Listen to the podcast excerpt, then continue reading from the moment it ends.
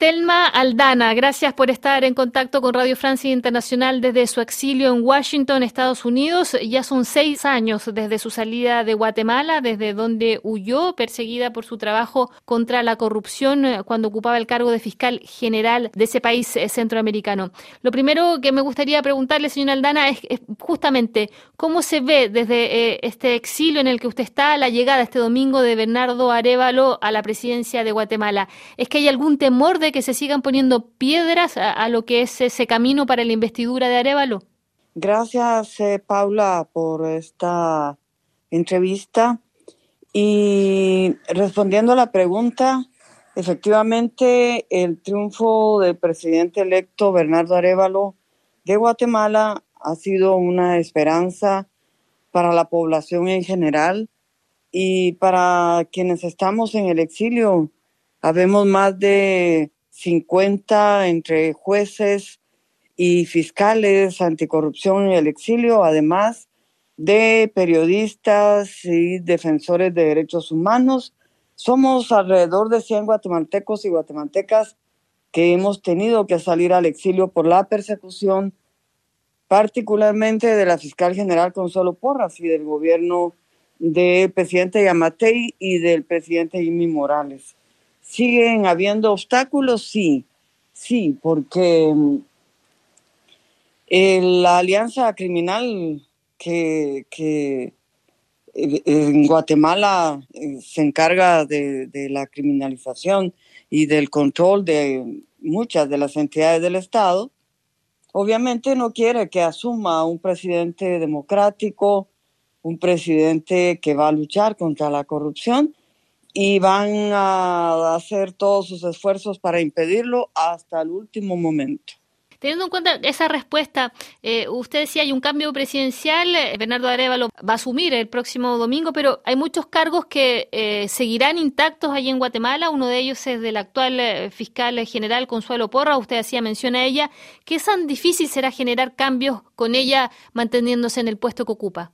Me parece que mm, una de las primeras acciones del presidente Arevalo será pedirle la renuncia y eh, me parece que ella va a tener que ir dejando el puesto de fiscal general y a partir de ese momento habrá que recobrar la institucionalidad del Ministerio Público y también el sistema de justicia en general debe de rescatarse para que trabaje de manera objetiva y transparente. Justamente el periodo de Yamatei va a dejar eh, fuertes secuelas y ha habido mucha represión contra los contra los magistrados. Eh, ¿Cómo se pueden solventar esas secuelas? Que tal vez una buena idea sería implementar un Ministerio de Justicia.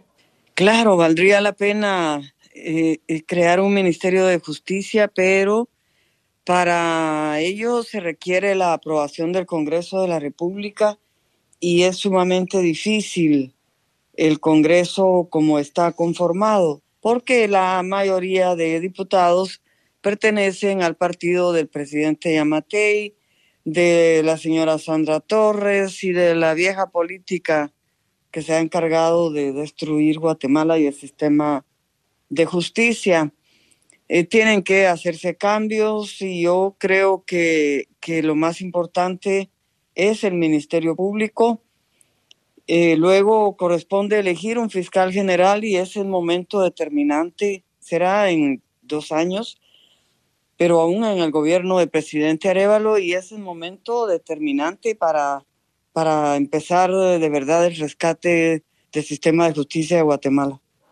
Volviendo a esa posible renuncia o petición de, renuncia de parte del presidente Arevalo a la fiscal general Consuelo Porra, eh, ¿es posible que, ella no acepte eh, renunciar? Eh, ¿Es posible tal vez mirar ese escenario con Consuelo Porra manteniéndose como fiscal general de Guatemala? El presidente Arevalo puede seguir un procedimiento administrativo para, para despedirla. Ella eh, no puede ser despedida por un proceso penal en curso que pueda tener.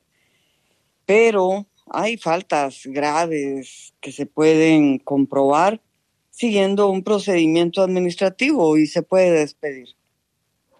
Señor Aldana, usted también decía que el presidente Arevalo no va a contar con, una mayoría allí en el Congreso, que justamente es minoría. ¿Qué riesgos puede tener eh, eh, el que él eh, tenga minoría en un Congreso que le va a ser hostil, en el que va a tener que tratar de llegar a algún tipo de acuerdo y en el que también su, su, su cargo puede correr riesgo porque puede tener mociones de censura? El presidente Arevalo, en principio, va a tener que gobernar con la normativa legal vigente muy difícil que en su primer año de gobierno pueda presentar iniciativas de ley que puedan prosperar. Así es de que tiene que trabajar con la normativa legal.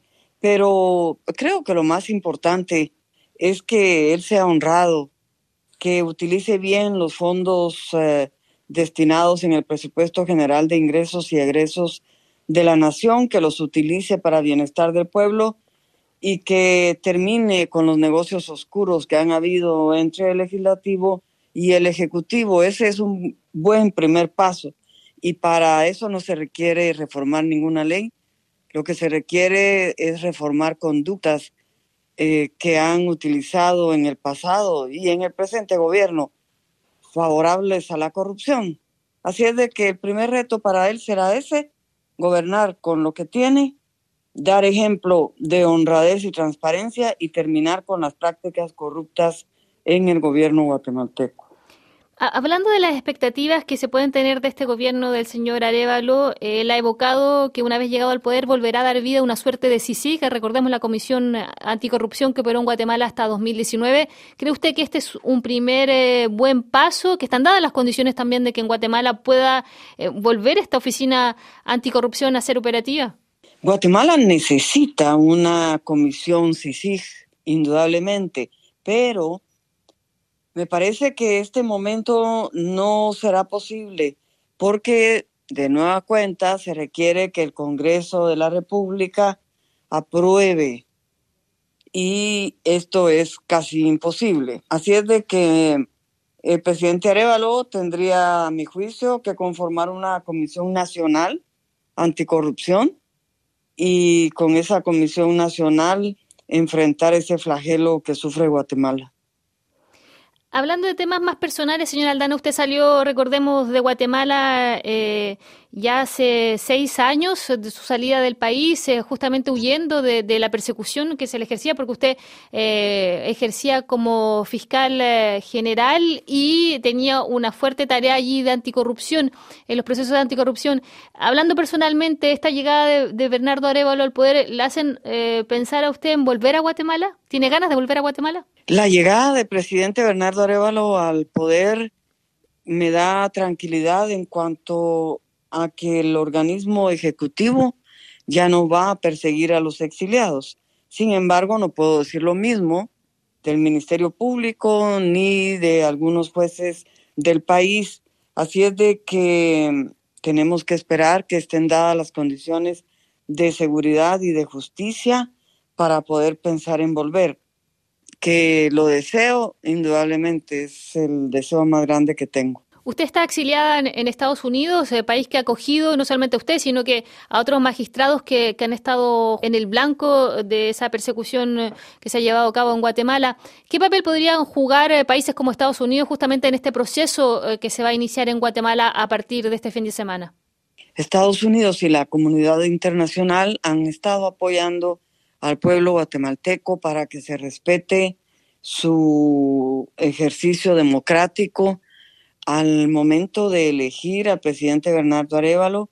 Y como sabemos que ha sido atacado de diferentes formas mediante el Ministerio Público con amenazas de muerte, entonces ha habido un apoyo muy, muy importante de la Unión Europea, de la Organización de Estados Americanos, de Estados Unidos y de otros países. Y nosotros esperamos que ese apoyo internacional se mantenga para Guatemala para ayudar a la democracia del país. Última pregunta, señora Aldana. Eh, vuelvo tal vez a, lo primero que hablábamos al inicio de, esta entrevista. Eh, ¿Qué espera para este domingo? ¿Qué espera a partir de, la llegada al poder de Arevalo?